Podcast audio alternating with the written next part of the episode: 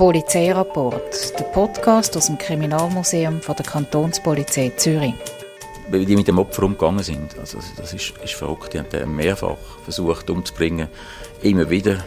Und auch die Hinterhältigkeit und die Gemeinheit eigentlich auch, das, das ist eine ganz verrückte Sache. Ich bin Rolf Berger, bin seit zwei Jahren pensioniert, bin 38 Jahre bei der Kantonspolizei Zürich tätig in verschiedenen Abteilungen, unter anderem über 20 Jahre bei der Kriminalpolizei. Der Rolf Berger beleuchtet den Giftpilzmord, ein einzigartiger Fall, der in den 90er Jahren für Schlagzeilen gesorgt hat. Der Rolf Berger ist in die Akten nachlesen und hat nochmal mit Kollegen von der Kantonspolizei Zürich geredet, die direkt in die Aufklärung des Fall involviert waren. Ich bin Rebecca Haveli.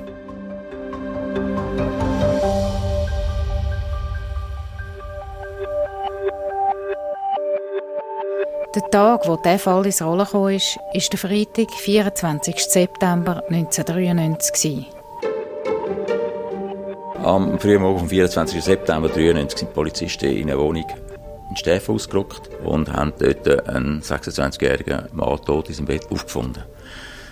Es war noch seine 24-jährige Ehefrau dort und ein sogenannter Freund von der Familie. Die sind dort und sind nicht wahnsinnig stark erschüttert wie es eigentlich so üblich ist.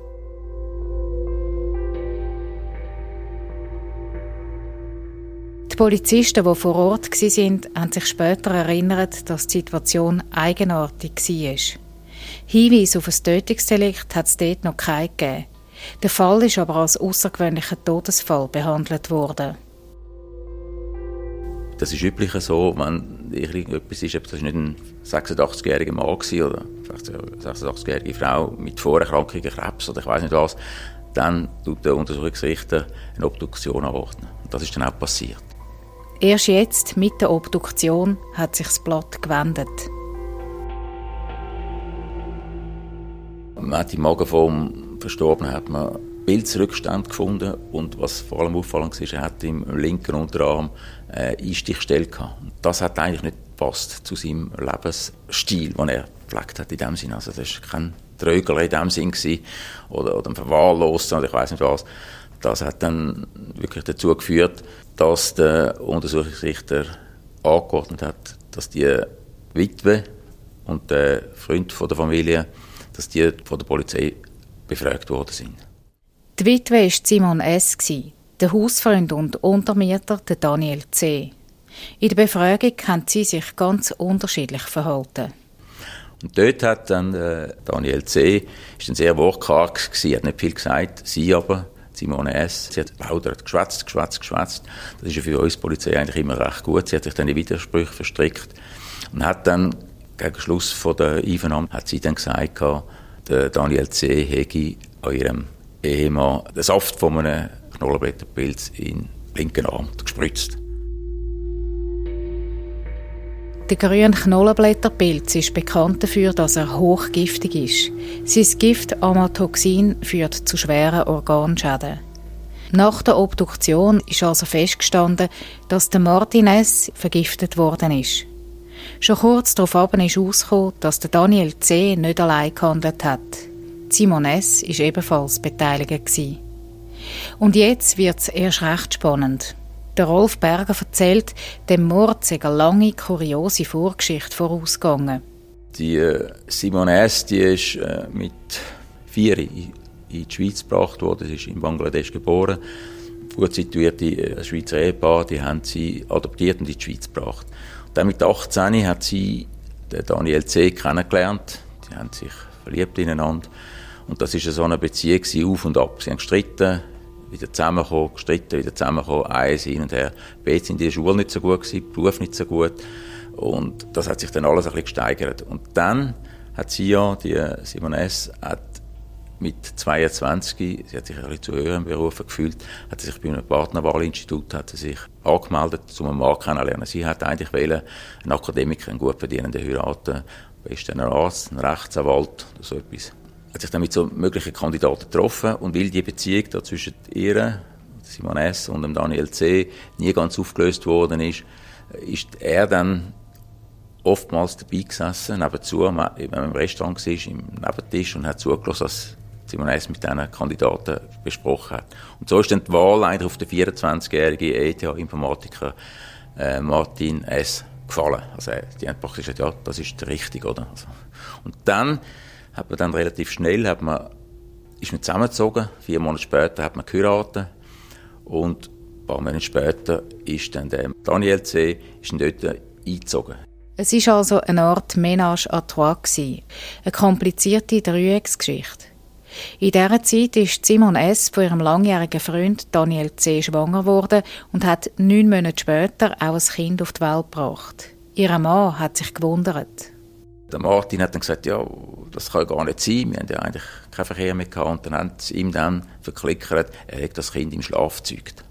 Und von dann an, wo sie dann schwanger war von dem Daniel C., ist er dann der Ehemann noch mehr im Weg gestanden. Es war wie ein Störenfried eigentlich, gewesen. vor allem über das Wochenende. Haben sie sich natürlich ein bisschen schön haben miteinander und er ist natürlich immer rum gewesen. Und dann haben sie angefangen, in Tee und in Getränk äh, Seresta, Schlaftabletten mischen. Oder? Dann hat er geschlafen und dann haben sie Ruhe von dem. Das ist eigentlich soweit ja gut gewesen für sie, aber sie haben eigentlich mehr wollen. Er hat, hat sie wirklich gestört. Und sie haben gesagt, darüber diskutiert, wie brechen wir den um oder wie können wir den, den loswerden.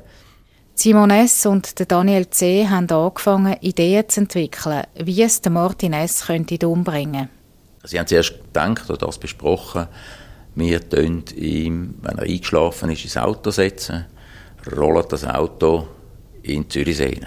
Oder wir setzen den Schlafenden in das Auto rein und zünden das Auto an. Aber im Vordergrund ist eigentlich immer ein bisschen gestanden bei ihnen, sie wollen vergiften. Mit grünen Knollenwettenpilz.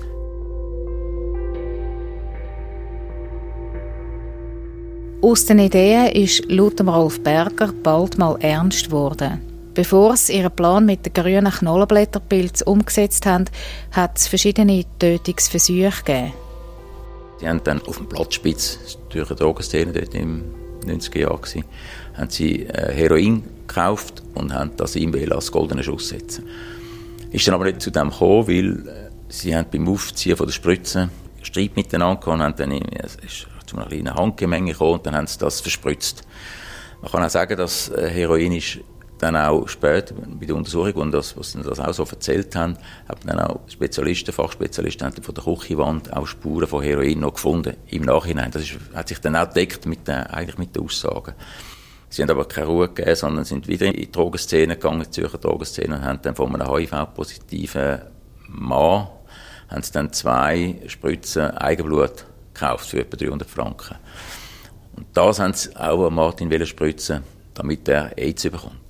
Der Daniel C. hat dann gesagt, es sei nicht gegangen, weil äh, das Blut sei eingetrocknet war. Sie hätten es nicht verwenden Sie hat gesagt, in ihrem Namen, sie hat es eigentlich nicht übers Herz gebracht, das zu machen. Also, Wahnsinn, oder? Zuerst probiert man alles zusammen und dann sagt man, hätte es nicht übers Herz gebracht. Das hat eigentlich nicht so richtig gestummen, oder? Weil sie haben, sie haben es auch sonst noch probiert, ihn umzubringen. Das ist, ein, ist einmal, wo er auch wieder so einen Teecocktail da mit einem Schlafmittelcocktail getrunken hat. Ist er in Badwanne, ist dort eingeschlafen und dann hat Simon einen laufenden Föhn in die Badwanne reingerührt. Man hat ihn so beseitigen oder? Hat aber eine Schutzvorrichtung gehabt, elektrische.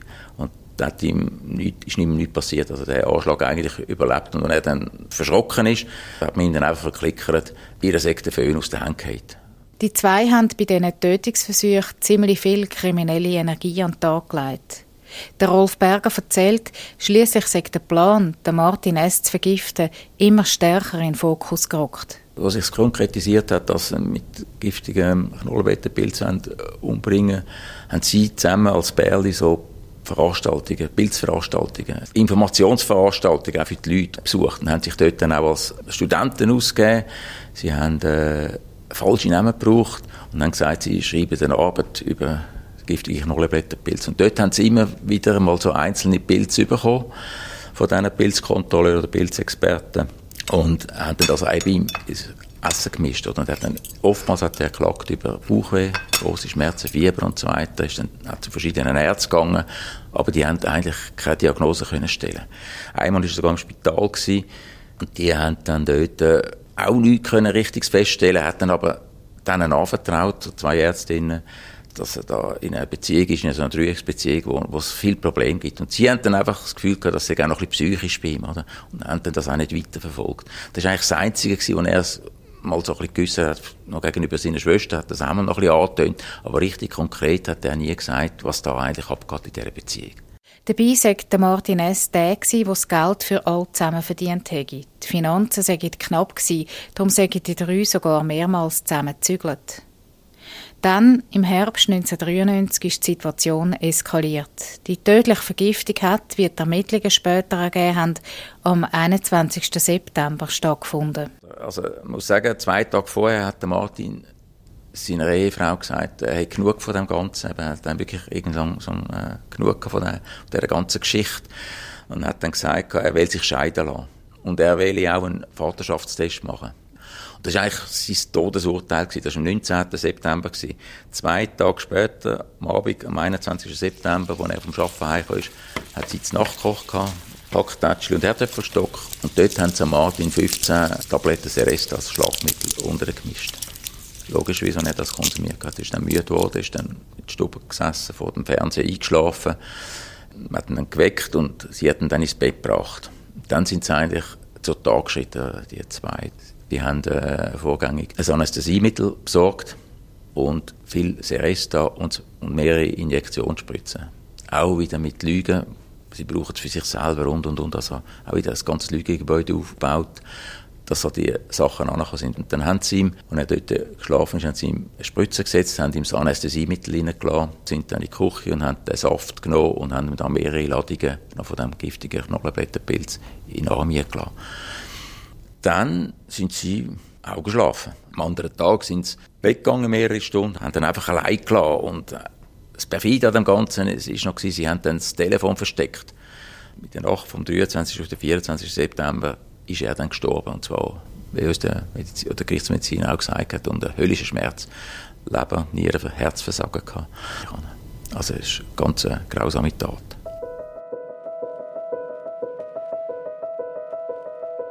Nach der Simon S. hat auch der Daniel C. ein umfassendes Geständnis abgelegt. Dort ist dann, hat sich dann herausgestellt, dass eben beide ziemlich stark beteiligt waren und sie haben das auch nie widerrufen. Ihre Aussagen haben sich in allen wesentlichen Punkten gedeckt. Die Polizei und Untersuchungsbehörden haben über den Giftpilzfall informiert und die Zeitungen sind aufgesprungen. Der Blick zum Beispiel hat titelt Die Anschläge der teuflischen Simone. AIDS-Blut, Föhn in der Badewanne, Heroin. Im Dezember 1995 sind Simon S. und Daniel C. vom Zürcher Obergericht verurteilt worden. Im Blick hat es geheissen, Zweimal die Höchststrafe für die Giftpilzmörder. Das Zürcher Pärchen, das eines der perfidesten Mordkomplotte der Schweizer Kriminalgeschichte ausgeheckt hatte, muss dafür lebenslänglich ins Zuchthaus. Der Staatsanwalt hat die Tat vor Gericht aus seiner Sicht eingeordnet und hat Folgendes gesagt. Was Martin S. während seiner Leidenszeit angetan wurde, ist an Hartnäckigkeit, Bosheit und Besessenheit nicht zu überbieten. Laut Gericht ist eigentlich Simon S. die treibende Kraft von dem teuflischen Duo, wenn das, ja, wie das in der Zeitung aufgestanden ist, das teuflische Duo und teuflische Paar. Also und was eigentlich auch noch aus polizeilicher oder untersuchungsrichtiger Sicht auch noch interessant ist, die Qualifikation von dieser Tat als Mord ist auch seitens von der Verteidigung nie bestritten worden. Also, das ist ganz klarer Mord gewesen, oder? Welche Rolle das die Lebensversicherung von Martin S. in dem Fall gespielt hat, ist bis zum Schluss nie ganz klar geworden. Die zwei Verurteilten haben den Zusammenhang bestritten. Erwiesen ist aber, dass der Martin S. eine Police über eine halbe Million Franken abgeschlossen hat. Als Begünstigte hat er seine Frau eingesetzt. Polizeirapport, der Podcast aus dem Kriminalmuseum der Kantonspolizei Zürich.